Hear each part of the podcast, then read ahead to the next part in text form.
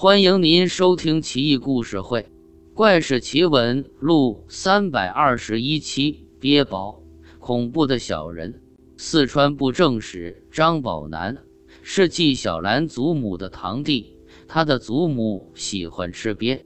一日，张家的厨师买来一只大鳖，准备烹制。刚剁下鳖头，就有一个身长四五寸的小人从鳖的脖颈伤口跑了出来，绕着鳖的尸体狂奔嚎叫，厨师顿时就吓晕了。一家人惊觉，将厨师救醒。厨师惊魂未定，指手画脚说小人的样貌情形，但到处找都找不到。接着剖开鳖的腹部。发现小人不知什么时候又钻回去了，已然气绝身亡。纪晓岚的祖母听说此事，曾亲眼见过此物。小人五官相貌乃至衣饰打扮，很像是直贡图上面画的人，戴着黄色的小帽子，衣襟是蓝色的，红色衣带，黑色皮靴，一应俱全。五官四肢很有棱角。就像刀刻一般。私塾先生岑某识得此物，说道：“这小人名叫鳖宝，要是还活着，可就值钱了。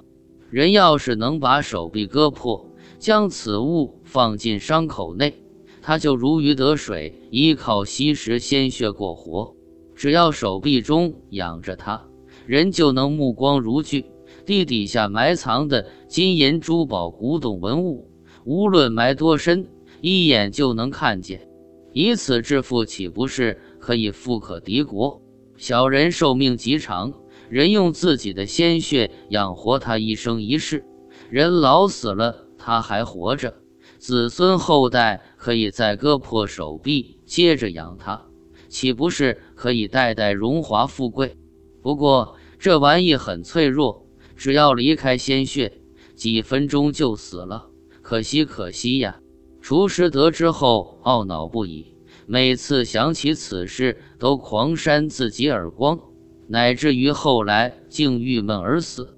鳖宝虽好，但要用自己的鲜血养活，不是赌命挣钱吗？真不容易啊！